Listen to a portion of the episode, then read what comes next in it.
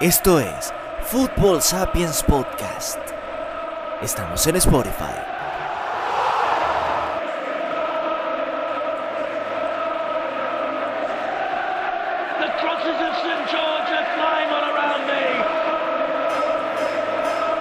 Amigos, sean todos bienvenidos a otro capítulo más de Football Sapiens Podcast. Estamos en Spotify. En esta edición traemos un tema interesante por lo que se está generando en el fútbol internacional, sobre todo en el fútbol de México, y estamos, estaremos hablando de un tema que quizás no es muy simpático, pero creo que es obligatorio por el contexto y por lo que se ha, lo que ha, ha acontecido en los últimos días en el fútbol mexicano y que ha salpicado al resto del fútbol mundial.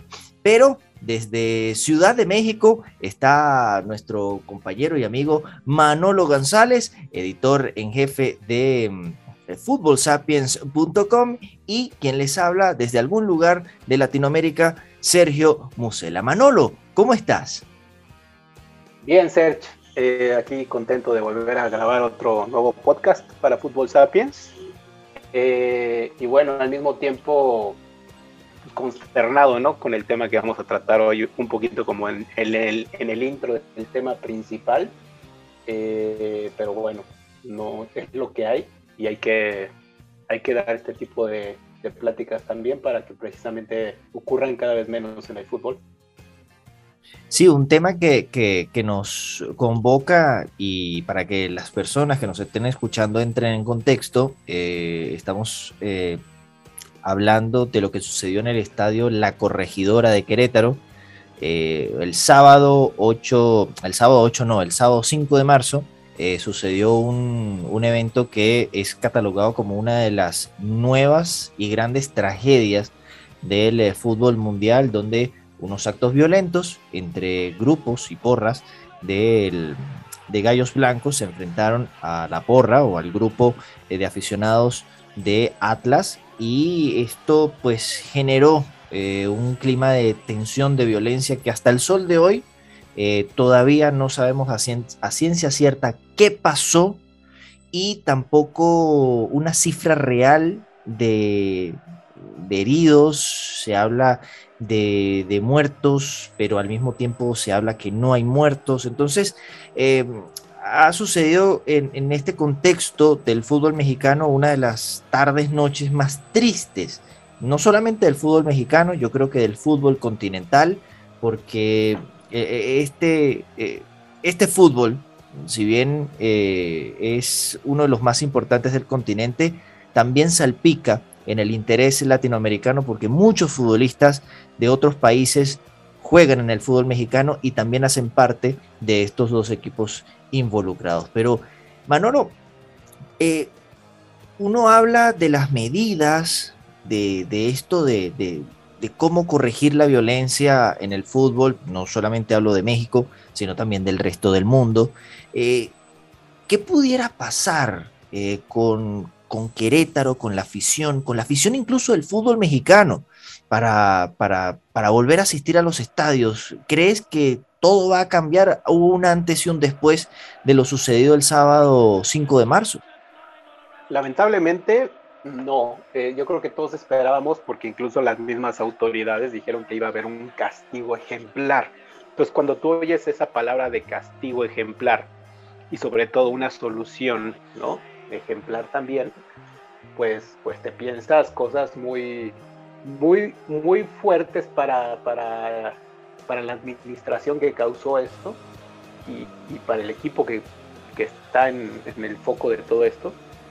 Y al mismo tiempo también eh, pues recuerdas todos los escenarios que ha habido antes y que ya se venía eh, viendo algunas, algunos de estos tipos de, de pleitos en las gradas de los estadios en México, sumado al, al mal querido pero, pero, pero siempre presente grito de, de puto en los estadios, ¿no? Exacto, sí. Eh, del cual estamos ya eh, sobre aviso y sobre aviso y sobre aviso de FIFA Y sancionados además. y sancionados, ¿no? Sí. Castigados ya, de- Ujú. dos veces ya o tres veces. Entonces, si eso era algo que no podrían erradicar, uno ve esto y espera una sanción ejemplar porque dices, esto es muy tangible, ahí están los videos, ¿no? Con, con las personas inertes en el piso que hasta hoy se dice que no hay muertos, pero inertes al fin y que supuestamente son heridos nada más. Los siguientes días nos dirán si, si sale algo más, que yo, yo esperaría que sí, y, y, y, que se dijera la verdad, porque eso te ayuda a tomar determinaciones más fuertes, ¿no? Creo que ahorita el hecho de haber dicho que solo había heridos, cuando vimos las imágenes todos nos sensibilizamos y pensamos en una, sanción, una, en una sanción más fuerte, y se hablaba, los mismos directivos decían que todo el peso de la ley y todo esto, ¿no? Tanto el gobernador del estado. Y conforme fue pasando el momento, pues, pues se bajan las, los decibeles, ¿no? Iban dándose datos, mmm, pues vamos a decirle un poco extraños, a la, que no concordan con las imágenes, y que es que no había muertos, ¿no? Cuando por ahí David Medrano, que es un buen periodista de TV Azteca y que lleva 30 años en esto, eh, rara vez se equivoca como para dar una nota de este tipo sin tener algún elemento y más siendo él atlista, ¿no? Este, está muy cercano a la directiva, está muy cercano a, a, la gente de las, de las barras, a sus seguidores, a los periodistas que siguen al Atlas y si dio estas cifras porque algo sabe y dos días después lo hacen echarse para atrás. Entonces, todo con los días fue bajando de decibeles, reculando, y eso que creo que hizo que la sanción fuera muy menor y, que fue solo en un veto al estadio, ¿no? En un veto a los directivos este, actuales, Adolfo Ríos, y su, y su gente no pueden estar en el fútbol mexicano cinco años. No veo cómo son corresponsables, pero no veo que sean los principales, ¿no? Y entonces no es una solución, es un castigo nada más a ciertas personas eh, con vetos, con las barras, que ya en algún momento ya, ya se ha hecho eso acá en México, prohibir que entre la barra visitante, de hecho en algunos estadios eh, eh, como el de Pumas, el de CEU, el, partido más álgido para Pumas es cuando va contra América, ¿no? Y tal vez contra Cruz Azul. Desde hace unos 3, 4 años, tú como americanista es muy difícil que consigas un boleto y a la barra le dan, o a, la, a, la, a, la, barra no, porque se supone que no existen las barras, imagínate, ¿no? Este, eh, eso dice. Al grupo de, de, amigos. Eh... Al grupo de amigos de, se supone que dan unas cortesías al club para que las reparta entre sus aficionados, ¿no? y ese número de boletos ha sido muy reducido, que hoy solo ves una muy pequeña parte de arriba de la cabecera, este, que a, lo mucho en Zeus eran una serie de 3.000 o 5.000 personas a lo mucho. Este, y entonces, pues ya de alguna manera eso ya había de todos modos este, sido la solución, supuestamente, pero pues mira, ahora que dijeron esto de que no van a dejar entrar las barras ya en ningún estadio, pues no me parece una solución. Me parece que nada más es como, como echarle un poquito de agua al fuego, ¿no? Pero no apagarlo. Entonces, yo creo que, yo creo que, no sé tú qué pienses desde allá, que lo viste desde afuera. Yo aquí internamente te lo digo, no es una solución. Y justo vamos a hablar ahorita un poco del tema de lo que me parece que ya funciona en los mundiales pasados, en los dos últimos, en el último sobre todo más bien, y que podría funcionar en el siguiente y que puede funcionar en el fútbol mexicano, aunque cueste dinero, que es lo que no les gusta acá, ni a nadie gastar, ¿no? No, claro. De hecho, me hiciste a, recordar eh, lo que sucede en la actualidad en el fútbol de Brasil, en el fútbol de Argentina y también en el fútbol de Colombia. Eh, sobre todo, me voy a quedar con el último, en el fútbol de Colombia, para el año 2006, si mi memoria no me falla, en ese momento gobernaba el señor Álvaro Uribe Vélez y em, se encontraba en una especie de tratando de que las barras del fútbol no, oye, no hicieran tantos desmanes, porque todos los fines de semana sucedía algo. En la barra de Millonarios de Bogotá se encontraba con la barra del Atlético Nacional de Medellín, que son archienemigos, o cuando había un, clásico de la capital, la gente de Millonarios con Santa Fe, o si no que venía el Junior de Barranquilla. O sea, había un clima de violencia extrema en los estadios y él sentó a las barras y casi que los obligó a, a, matricularse, a sacar un carnet, a identificarse para poder este, tener control de ello. Si bien eso fue, como decimos acá, eh, bueno, los, que somos nacidos en Venezuela, eso fue un pañito de agua tibia, eh, fue una solución que trajo que calmó un poco la violencia dentro de los estadios, pero no afuera. En Argentina, por ejemplo, en Argentina ya van, oye, como cinco o seis años, cuidado y un poquito más, que en los estadios del fútbol argentino, cuando juega el fútbol argentino, las barras visitantes no pueden entrar. Eh, a, los estadios. Esto es algo que se ha criticado, que dicen, oye, ya es hora de, abrir eh, los estadios, pero cuesta. Y en Brasil, que, es donde mm, han sucedido creo que las mayores tragedias en el fútbol sudamericano, me quedo con Sudamérica en este momento, eh, los gobiernos han tratado de, hacer algo con, las barras, pero muchas de estas barras, o sobre todo los equipos de Río de Janeiro y Sao Paulo y Belo Horizonte, eh, son equipos que tienen em, parte del narcotráfico metido, infiltrado, y también la violencia de las favelas infiltrada dentro de eso. Pero ha sido eh, algo que mm, en Chile, por ejemplo, han tratado de cambiar, eh, pese a que en Chile también se vive una gran violencia en los, en los estadios, sobre todo la, gente de Colo Colo con la, con la U de Chile, son dos barras que son, se, bueno, son muy conflictivas. Sin embargo, en Chile es uno de los países donde se ha implantado la especie del Fan ID, que es algo de lo que Manolo nos va a dar a conocer. Claro, yo voy a complementar algunas cositas porque nosotros antes de grabar esto eh, pudimos pensar, ¿será el Fan ID la, solución o, o que el gobierno mexicano o el gobierno de algunos de estos países haga lo mismo que hizo en 1990 la primer ministro de Inglaterra, de la Gran Bretaña, mejor dicho, eh, Margaret Thatcher, con el informe Taylor, que fue prohibir a los hooligans, prohibir a los radicales y pacificar a los estadios. Manolo, en México, con el contexto que hay, sobre todo un fútbol que hoy en día uno de los uno debe ser el fútbol Mm, no quiero eh, tocar a, los Estados Unidos, pero debe ser el fútbol que más ingresos económicos tiene. ¿Es posible implementar eh, identificadores, un fan ID para tratar de, que se bajen los decibeles de la violencia dentro de los estadios allá en México? Fíjate que me gustaría que como antecedente, y creo que es muy importante, tú elaboraste un trabajo muy bueno para nuestro website, que se los vamos a dejar ahí en, la liga dentro de la nota, ¿no? donde está este podcast alojado dentro de nuestro website, sobre el informe Taylor.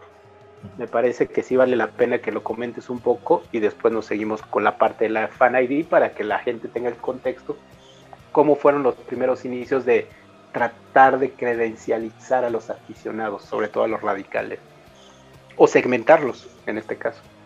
Bueno, Fíjate, todo empezó, eh, el tema del, informe Taylor fue una serie de investigaciones que ocurrieron tras la tragedia de Hillsborough. Eh, recordado partido de la FA Cup donde se enfrentó el Sheffield frente al Liverpool. Y en ese estadio pues bueno pasaron muchas cosas. Primero sobrevendieron el estadio. Los hooligans tenían en un momento de mucha convulsión dentro de la Gran Bretaña, porque estaba también el, tema de, la IRA, que la IRA no, el grupo terrorista IRA, que estaba en que se quería independizar también del Reino Unido, esto en, Irlanda del Norte, había mucho, mucho conflicto incluso eh, regional eh, en un momento de, también de crisis económica, los hooligans se convirtieron como en uno de los, de, los grupos violentos por excelencia dentro de los estadios donde tenían excesos de alcohol, excesos de droga, entraban y entonces veían a otro aficionado de cualquier equipo y lo, lo que querían hacer era ahuyentarlos y también generar un clima de, desastre. Y eso fue lo que sucedió en 1989 para, esta, para ese partido de la FA Cup, donde una pelea generó una, una estampida y terminaron eh, aplastados, también porque, bueno, dejaron entrar a cualquier cantidad de, aficionados a, este estadio y, murieron aplastados 96 personas, siendo una de las tragedias más grandes del, fútbol eh, mundial. Y Margaret Thatcher, como buena dama de hierro, dijo, se acabó. Eh, mandó al MI6, que es el servicio de inteligencia de, británico, junto al Parlamento a realizar eh, unas investigaciones para tratar de, bloquear la, violencia en los estadios y, esto se llama el informe Taylor. ¿Por qué se llama el informe Taylor? Precisamente eh, porque eh, lleva el nombre del supervisor de, este, de este informe que se llama Lord Taylor of Gosford y tengo que corregir él fue el partido entre el Liverpool frente al Nottingham Forest, no fue contra el Sheffield. Disculpen, me, hago aquí la, corrección. Fue el 15 de abril del 89, ya, aquí está la fecha. Pero este, este informe, eh, que fue publicado en agosto del año 1990, en sus conclusiones dio algunas recomendaciones en los estadios eh, y, obligó a que los dueños de los equipos eh, prohibieran la venta de bebidas alcohólicas, o eh, tuvieran eh, estadios, los estadios ya no tuvieran para que, los espacios para que los aficionados vieran los partidos de pie, sino con sillas, y trataron de eliminar lo que son las vallas de seguridad, las alambradas, que eso fue una de las cosas que produjo esta tragedia, porque la gente quedó eh, pisada entre, entre la alambrada y los muros. Sin embargo, una de estas reformas también hizo que se investigaran a todos los líderes de, las barras, que de hecho si ustedes ven la película Hooligans, se dan cuenta eh, como The Mayor, que era uno de los personajes de, digamos, hooligans, aficionados radicales, se había desvinculado de, ir al estadio día a día, precisamente por, por esa, porque había sido conocido por, por haber generado muchas veces actos de violencia. Y el informe Taylor comenzó y obligó una pacificación del fútbol inglés que hasta el día de hoy hay muchos de los que han sido sancionados que no han podido regresar al estadio, no pueden salir ni siquiera de territorio británico, tienen prohibido incluso acercarse a un, a un, estadio. a, un a cualquier estadio de fútbol, no a uno en especial, a cualquier estadio de fútbol, precisamente para, para, evitar esto, para evitar esto, eh, eh, que, se generen eh, actos de violencia que, para mala suerte, siempre hay esos conflictos en algunos sitios de, las calles, pero no dentro del estadio, precisamente para cuidar el espectáculo y el espectáculo interno del, estadio. cuando, oye, cuando uno ve los partidos del fútbol inglés, uno se, se maravilla por el orden y, y, todo lo que uno ve en pantalla, porque de verdad costó un poco pero dio sus frutos y ahora es un, sitio más familiar, pero sin yo creo, dejar de bajar que, la pasión, ¿no? Yo creo que costó mucho, más bien no costó un poco, costó mucho, pero es a grandes problemas, grandes soluciones. Los grupos, o el hooliganismo en Inglaterra era ya algo que estaba entramado eh, y enroscado con las presidencias de los clubes, con la repartición de boletos, con, con eh, la venta de, de, souvenirs alrededor del estadio, eh, y incluso con la protección para jugadores extranjeros y con la discriminación para la gente de raza negra, en fin, había muchas aristas y me parece que eh, Inglaterra demostró que sí se puede, pero estamos hablando de un elemento, para empezar, que causó esa desgracia en ese estadio, y que después la usaron en su beneficio, que fue la ausencia de la autoridad siempre ha salido eh, en este problema que hubo en ese estadio y siempre pasaba. Eh, en este estadio llegan tarde los aficionados de Liverpool por un choque que se había dado por una mal gestión eh, de la policía. y, también en el estadio rebasados por los aficionados que ya querían entrar al estadio, hacen este atropellamiento ¿no? de gentes y estos pleitos.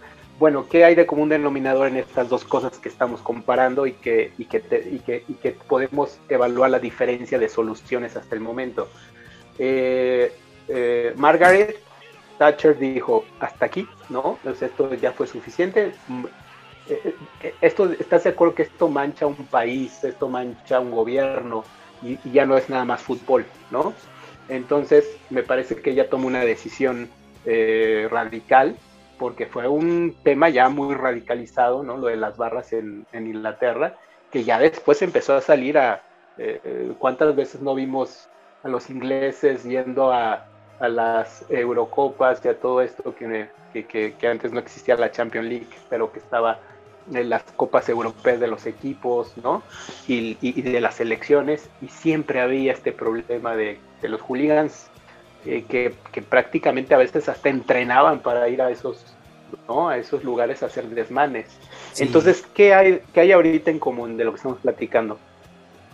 Aquí en el partido de Querétaro eh, contra el Atlas hubo igualmente una ausencia absoluta de policía, de eh, seguridad, ¿no? E incluso se habla de que la seguridad que estaba contratada ayudó a que esto se diera. Hubo ahí algún contubernio y se habla, se habla de que abrieron las puertas cuando el estadio tiene esas rejas justo para dividir y segmentar, ¿no? Entonces, ¿qué tenemos aquí?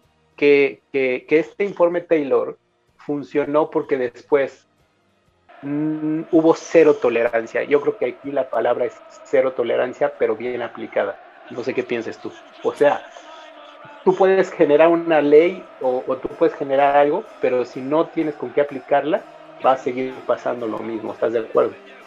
Sí, de hecho, eh, es que también el tema de no solamente la tolerancia, es que yo, yo sigo creyendo que creo que eso, ese es un mal de nuestros países, eh, el tema de la, de la corrupción, ¿no? Que muchas veces salpica a las fuerzas de seguridad, a las empresas de, seguridad que...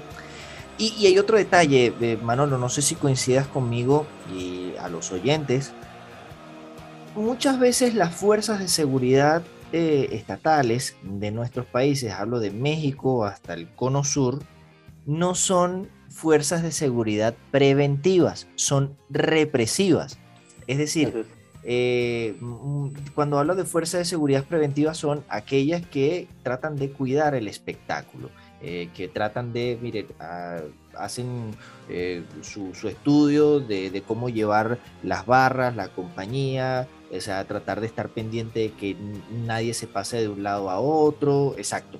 Pero aquí también sucede que ven que hay un incidente y lo primero que hacen es golpear al aficionado y el aficionado de al lado golpea, golpea y empieza eh, eh, esas grandes peleas por también temas de, la falta de preparación en seguridad. Sin embargo, eh, ahí tocas un punto muy, muy importante que, fue lo de la ausencia de seguridad. De hecho, yo uno de los videos que vi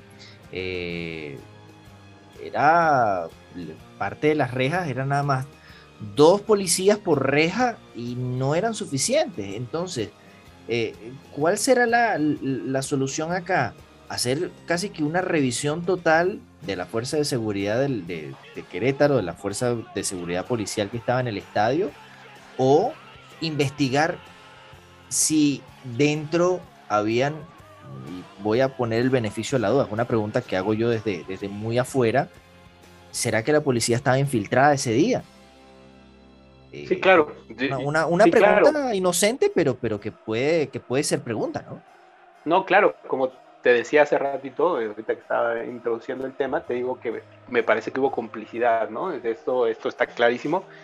Y aquí hubo más allá algo extraño, que es donde hay un evento, olvídate si es fútbol, cualquier evento masivo debe estar cuidado por un cierto número de, de elementos de acuerdo a la cantidad de gente que va a asistir, ¿no?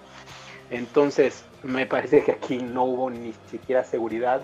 La gente que ha dado sus testimonios y están ahí en, en, nuestras notas del sitio y en internet, en Twitter y en todo esto, pues la gente se queja exactamente de lo mismo y es gente que no se conoce entre sí, ¿no?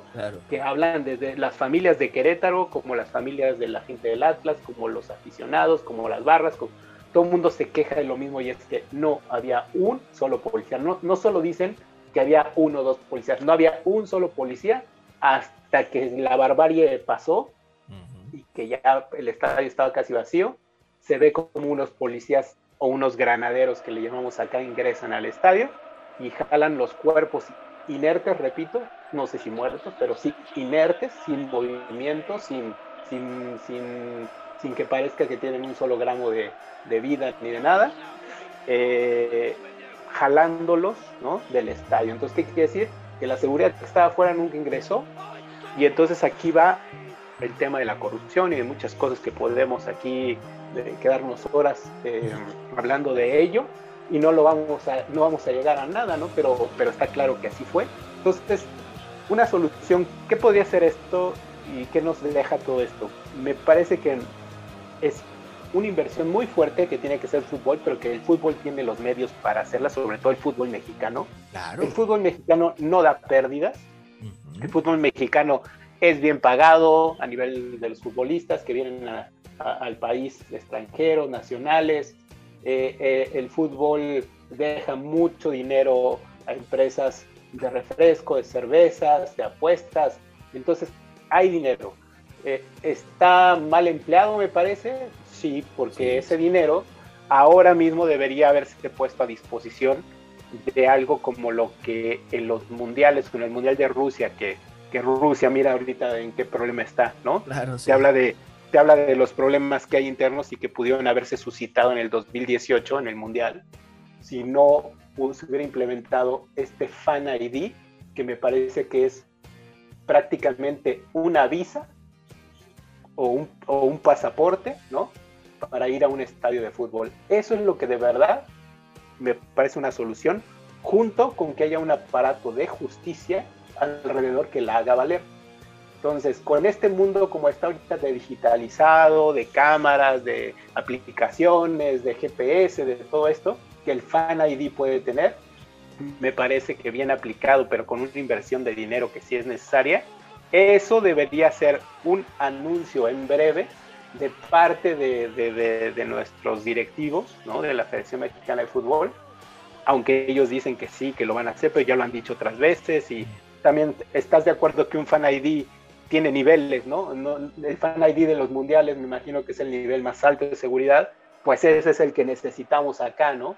Este, ese Fan ID, y hablemos un poco ya en materia ¿no? de esto, el Fan ID, de, por ejemplo, del Mundial de Qatar, da, nosotros tenemos un, un socio comercial muy, muy eh, eh, de hace tiempo del sitio, que se llama Match Hospitality, ¿no?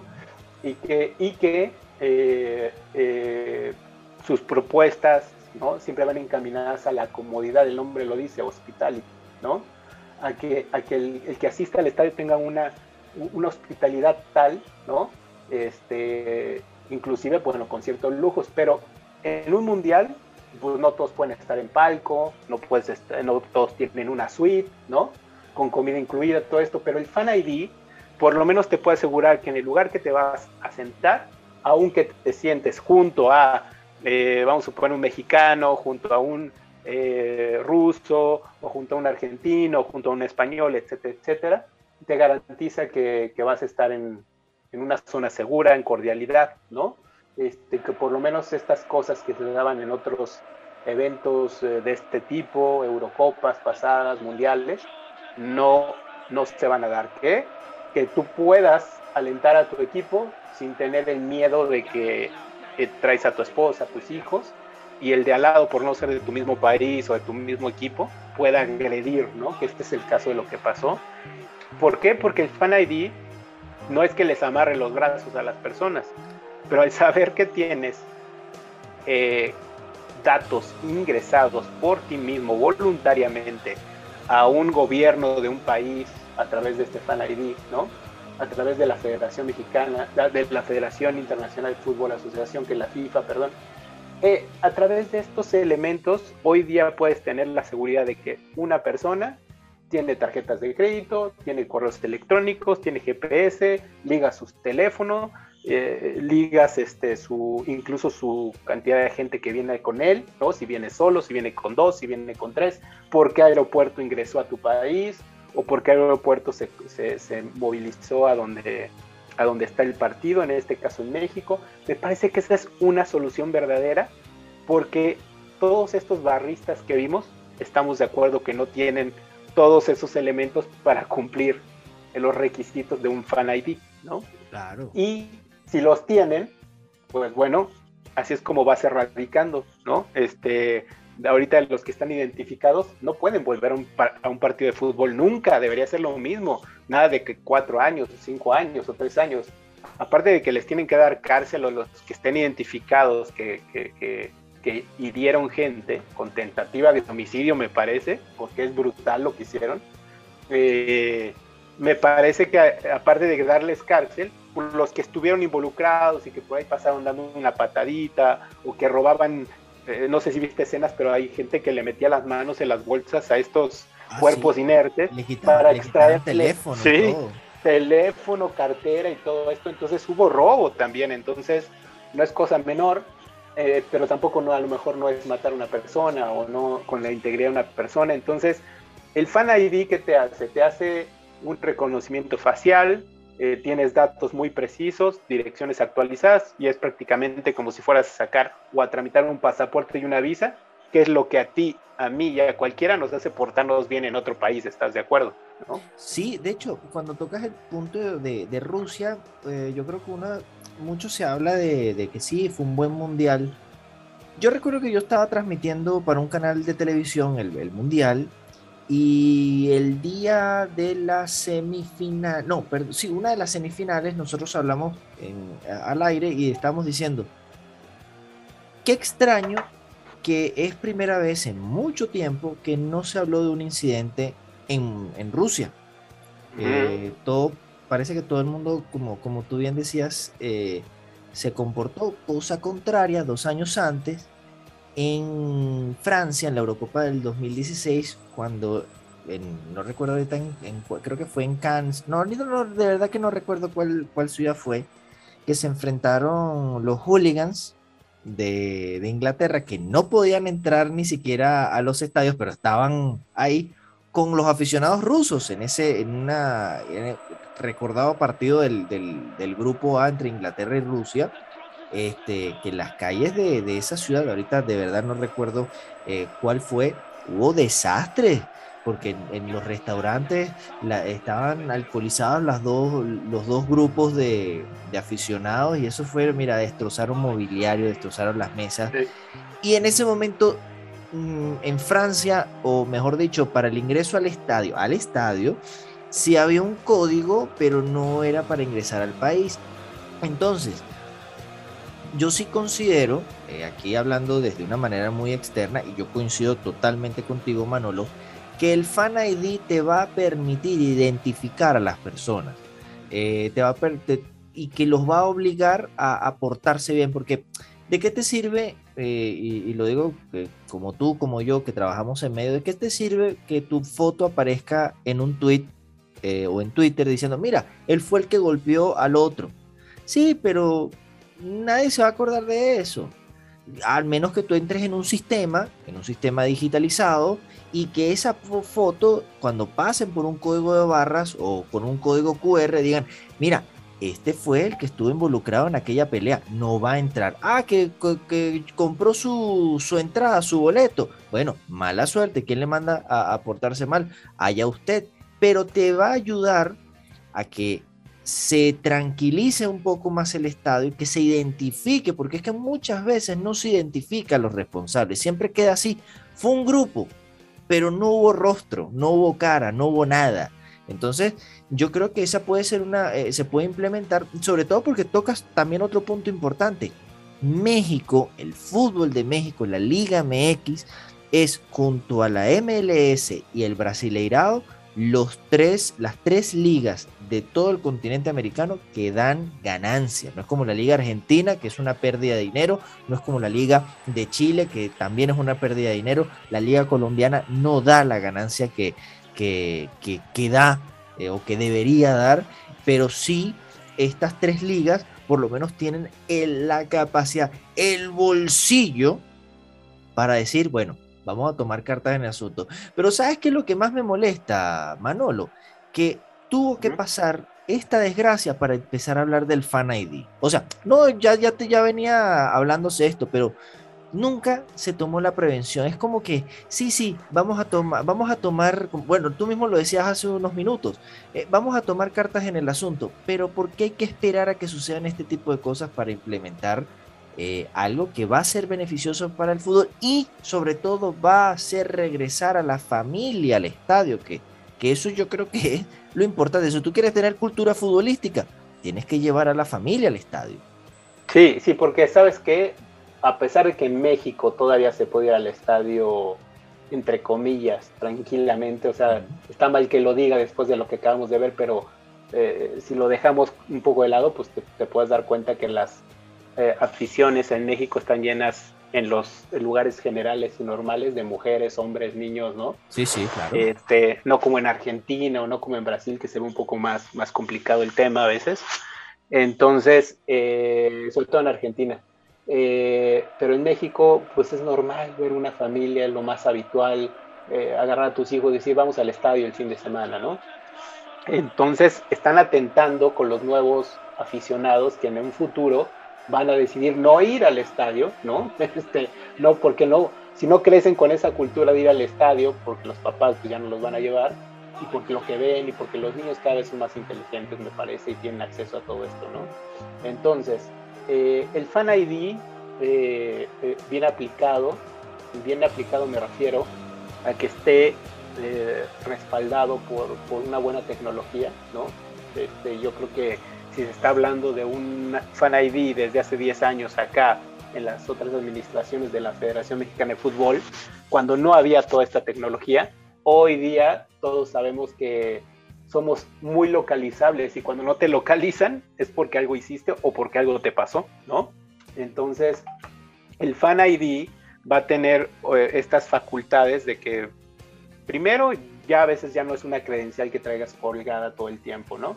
Eso te puede identificar de alguna manera, pero si tú en tu teléfono, que creo que es lo que más cuidamos todos hoy día, traer nuestro teléfono, eh, más que la cartera, podemos perder la cartera, no hay problema, podemos perder a la novia, pero no podemos perder el celular, no, el móvil. Entonces el móvil siempre está aquí, a la mano, lo traemos acá. Entonces, ¿qué quiere decir esto? Que eh, la identificación digital que se va a usar, por ejemplo, en Qatar, salvando todas las comparaciones de la infraestructura qatarí, eh, me parece que aquí en México podría aplicarse de una manera eh, eh, mm, a, modo, adaptada ¿no? a México, y que es mínimamente que ese Fan ID tenga que estar ligado a tu INE, se llama, que es la identificación aquí en México oficial, ¿no?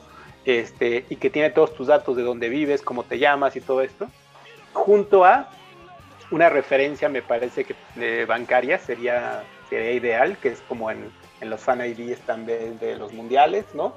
Una referencia bancaria, teléfono, y si no cumples todos esos campos, ¿no? Que es como ir a tramitar una visa y donde entregues fotografías recientes y donde asistas aparte tú a sacarte una foto ahí que va a ir en el Fan ID y que lo vas a traer en tu en tu, una especie de wallet digital o una identificación digital en tu teléfono con la que vas a entrar y, ese teléfono pues tiene un GPS y va a estar ligada a esa aplicación que tú le vas a dar los permisos para que lea dónde está ese teléfono, ¿no?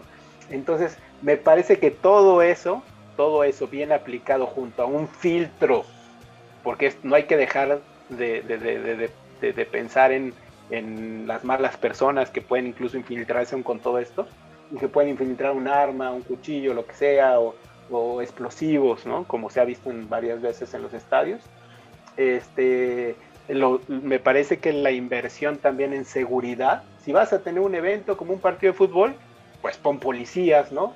y pon tu seguridad privada, que en México es muy usual las dos cosas, seguridad privada contratada por el club local y elementos suficientes y preparados, porque aquí la cosa es que no estaban preparados los elementos. Hay circulando en Twitter eh, mm, hojas de papel que estaban pegadas en los postes del centro de la ciudad y en cualquier parte de la ciudad, en centros comerciales, donde solicitaban gente para este partido y había una paga de 300 pesos, que son como 15 dólares, un poco menos, ¿no? Por cumplir con el partido, eh, sin tener ningún conocimiento de nada, simplemente una carta de no antecedentes penales y, listo, ¿no? Y te iban a hidratar gratis, hidratar pues, que te iban a dar de beber, ¿no? Agua. Entonces, me parece que empezando por ahí, ¿no? Una empresa de seguridad no puede, una empresa de seguridad no puede hacer, o sea, no cualquier persona es una persona de seguridad, ¿no? Entonces, tienes que hacer exámenes psicométricos, psicológicos, este, que esté preparado en alguna institución, algún retirado, como en Estados Unidos, que ocupan mucho a los pensionados y retirados de la policía, exmarines, exsoldados, ¿no?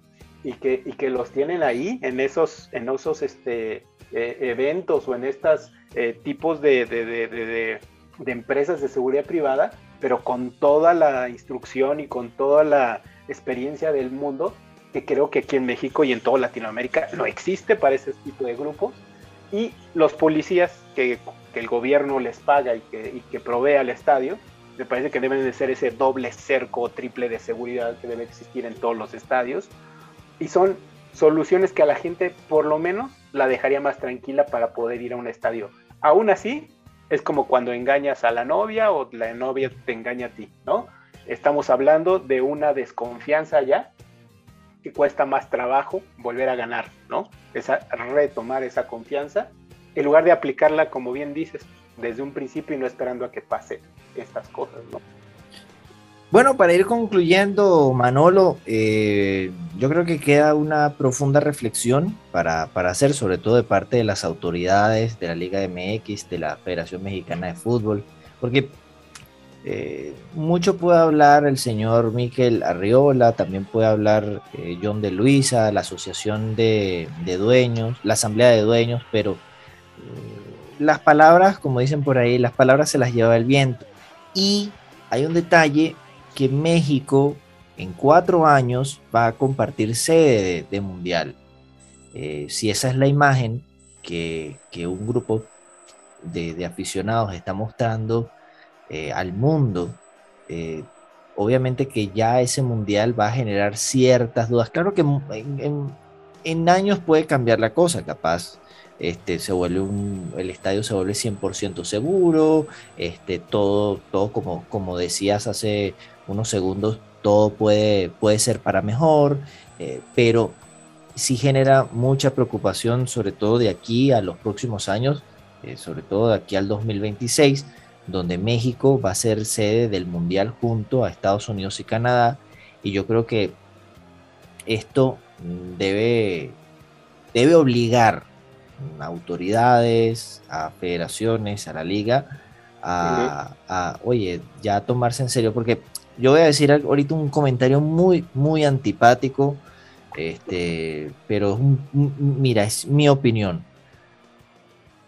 Si la gente está pensando en erradicar un grito, como el grito de el grito homofóbico, el grito, el grito de puto, pero no ha dado resultado.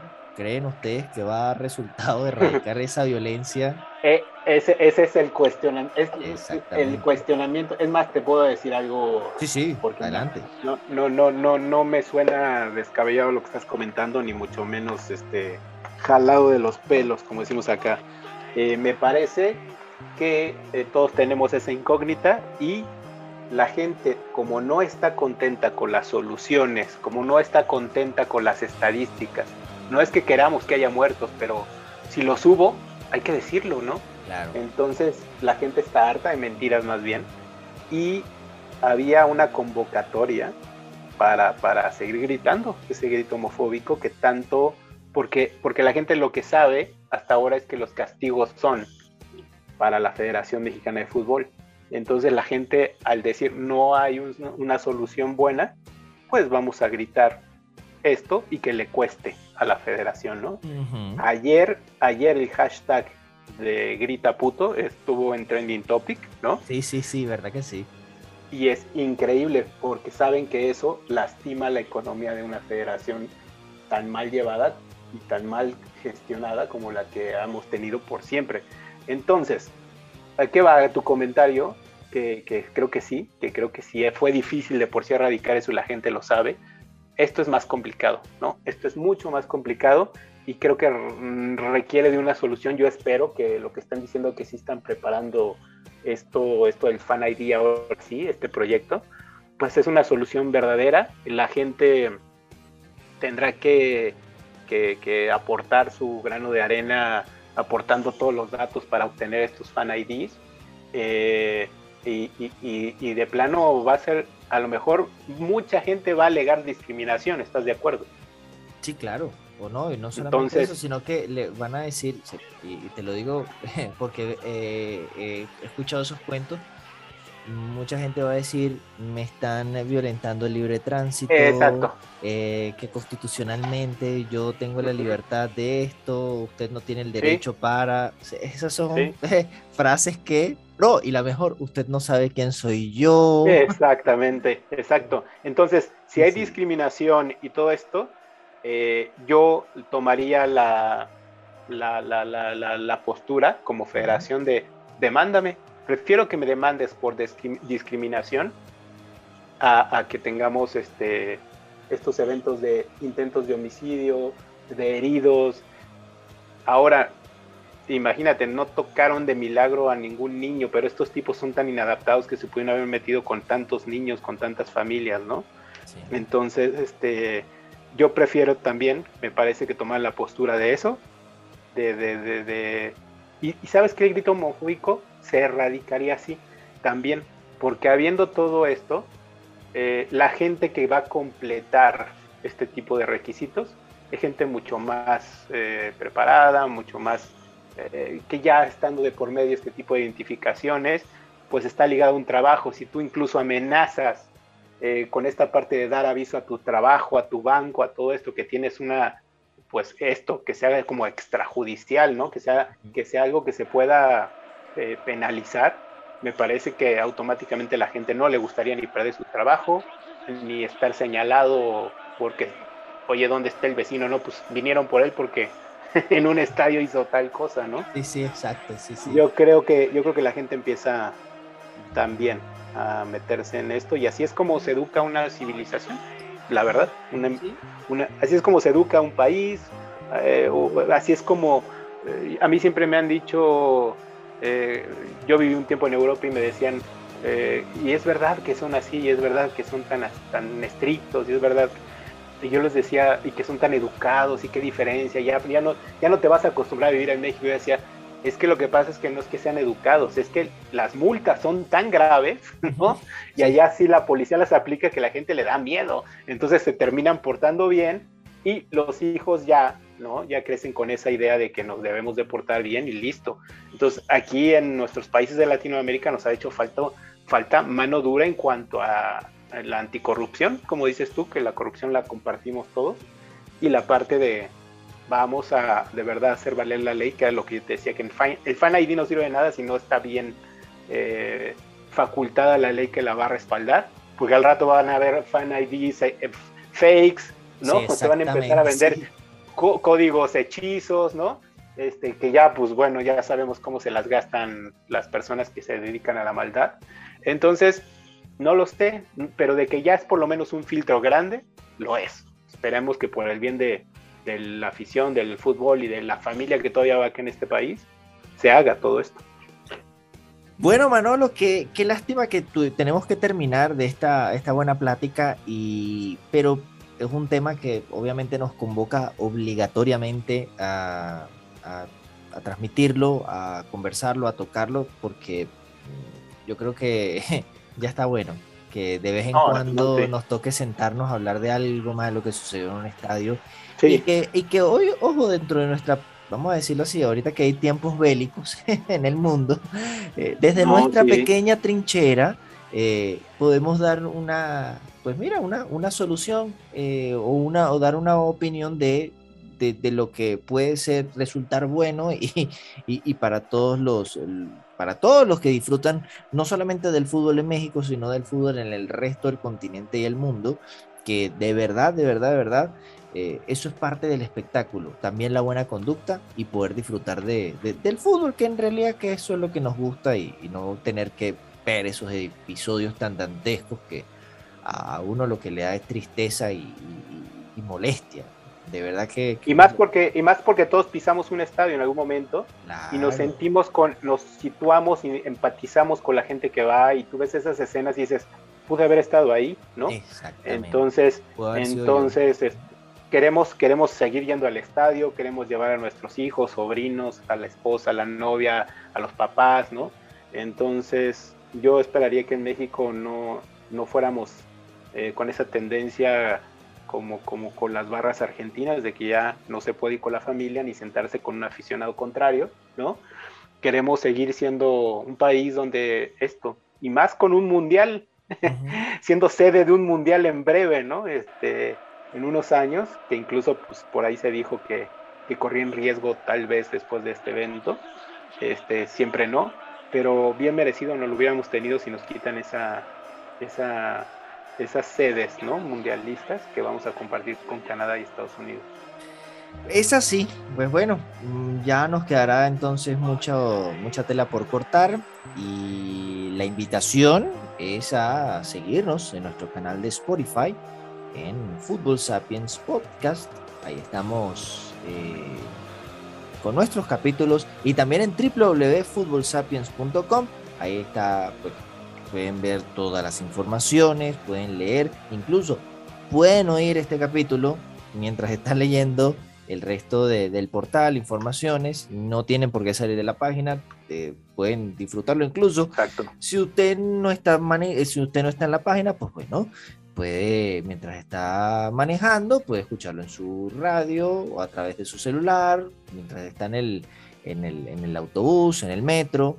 Eh, hay muchas opciones para escucharnos y bueno, ya nos toca cerrar este capítulo de nuestro Fan ID y del futuro del, eh, de lo que va a ser el, el, fútbol mexicano y continental, ¿no? Porque esto, insisto, va a salpicar al resto del, del, continente por el tema de la violencia en los estadios.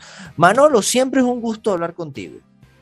Igualmente, Sergio, y gracias por, por la plática y que esperemos que, como dices tú, en tiempos de guerra, en tiempos de post pandemia, no necesitamos esto, ¿no?